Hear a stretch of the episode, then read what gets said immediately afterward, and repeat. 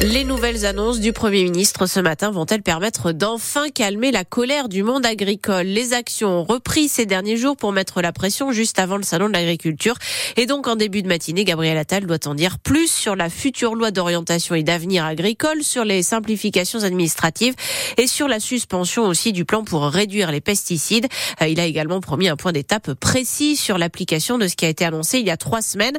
Euh, mais on est toujours loin du compte pour le président de la coordination rurale en Patrice Bétard. Il y a le feu.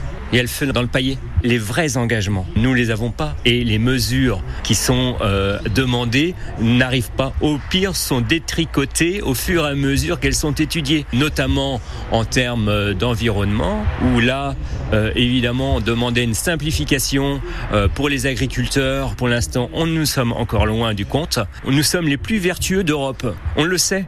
Donc pourquoi euh, laver plus blanc que le blanc? Euh, Ça sert à rien à part nous faire disparaître. Au salon de l'agriculture, évidemment, il va nous entendre, c'est certain. Le salon de l'agriculture est notre salon, et donc à partir de là, on va pas le, le détruire. C'est pas le but.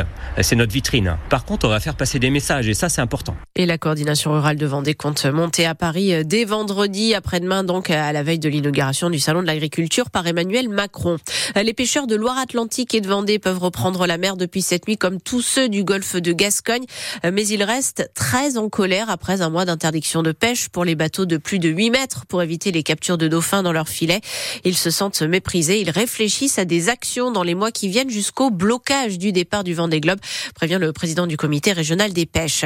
Euh, Pour la première fois ce soir, des résistants étrangers vont entrer au Panthéon. Missak et Méliné Manouchian, communiste arménien, lui a été fusillé par les Allemands il y a tout juste 80 ans. Euh, On va y revenir dans quelques instants avec quelqu'un pour qui ça a une toute particulière, le président du musée de la résistance de Châteaubriand. Euh, Le sport est pour la première fois de leur histoire les volleyeuses nantaises qui jouent une finale de Coupe d'Europe. Le match aller, c'est ce soir en Italie face à Novara, à côté de Milan. Les Neptunes qui auront l'avantage de jouer le retour chez elles mercredi prochain et dans une trocardière archi pleine. Il est euh, 6h33 sur France Bleu Océan. On retourne à Châteaubriand avec vous, Nicolas Crozel, et un premier invité dans cette matinée spéciale. Et oui, vous le disiez Marion, on va se pencher maintenant sur l'histoire avec un grand H à Châteaubriand, la Seconde Guerre mondiale, la résistance, car ici il y a le musée de la résistance qui raconte toutes les activités dans le Castel Briantais et l'épisode terrible des fusillés, les 27 otages dont Guy Moquet. Gilles Bontemps, le président de l'association des amis du musée de la résistance de Châteaubriand, ne pouvait pas être en direct avec nous ce matin, alors on a enregistré cette interview avant-hier et je vous propose de l'écouter maintenant. Bonjour Gilles Bontemps. Bonjour.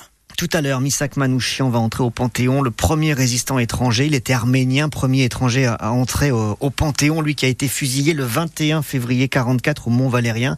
C'est un moment important quand même. Euh, C'est un moment très important parce que le groupe Manouchian a eu une euh, activité dans la résistance très très importante. Euh, il avait d'ailleurs été euh, arrêté d'abord, puisqu'il était apatride des communistes. Mmh.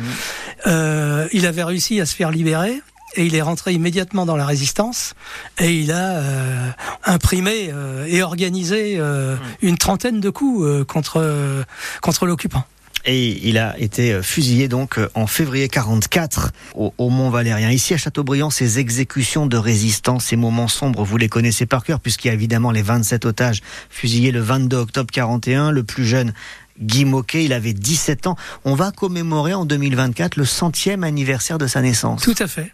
Alors c'est vrai que c'est une marque très très forte. Euh Guy Moquet, puisque le plus jeune des fusillés euh, à Châteaubriand, hein, sur les quand même 27, mmh. euh, 27 euh, communistes d'ailleurs. Et puis sa lettre qui est très connue, qui est restée dans les mémoires, enseignée Tout dans les cours d'histoire. Alors on a son facsimilé au musée, mais euh, lors du 80e anniversaire de, de, de, de, la, de les exécutions, nous avions euh, publié au musée l'original puisqu'il mmh. est euh, original conservé au musée de la résistance nationale à Champigny. Et là, vous allez euh, avoir des manifestations un peu particulières pour ce centième anniversaire dans l'année? Ben, on va forcément avoir des manifestations particulières. Déjà, on va caler celles, qui existent, puisque mmh. il y a la journée nationale de la résistance, par exemple, qu'on organise tous les ans.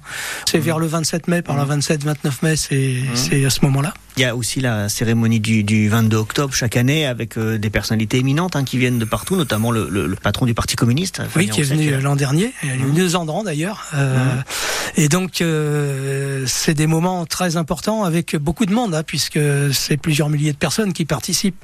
C'est vrai que c'est des moments très forts avec des évocations en général assez prenantes et de plus en plus pédagogiques en associant de plus en plus les écoles du territoire, des mmh. élèves, des professeurs, etc. 2024, c'est une très grosse année de toute façon parce que c'est les 80 ans du, du débarquement allié, les 80 ans euh, aussi du dernier fusillé, j'en ai marre de, C'est ça, Saint-Nazaire. Ben, on a un programme riche, on a une exposition donc en cours qui nous permet déjà d'aborder une partie de ces sujets.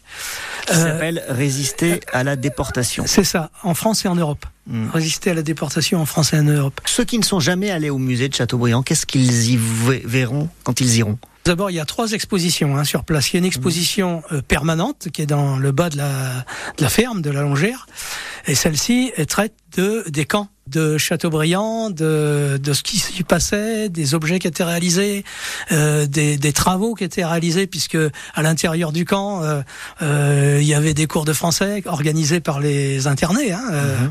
Voilà. Euh, il y avait aussi des, des, du spectacle qui était organisé par eux. C'était euh, dans des conditions les pires. voilà. La vie de ce camp dans des conditions terribles. voilà. Donc vous avez tout ça au rez-de-chaussée, ainsi que un renvoi, on va dire, sur les autres camps par exemple un cours, euh, par exemple euh, Drancy. vous voyez, on a aussi tout ça en Des bas. passerelles. Ouais. Mm. Après, euh, à l'étage, nous avons l'exposition temporaire et puis nous avons une autre exposition qui est permanente aussi à l'étage dans une petite pièce et qui concerne exclusivement le, la zone de du Castel Briantais. Un musée qui accueille beaucoup de groupes. Alors pratiquement tous les mm. jours, on a des groupes. C'est, mm. ce sont des écoles. Ce sont cette année, par exemple, pour une petite idée, 1127 scolaires quasiment 5000 visiteurs sur l'année, vous me disiez 2023. Ouais. Et un musée qui est gratuit. Et c'est très important de le dire pour que tout le monde puisse y aller. Absolument. merci beaucoup Gilles Bontemps d'être venu ce matin sur France Bleu, aussi en président de l'association des Amis du Musée de la Résistance. Merci.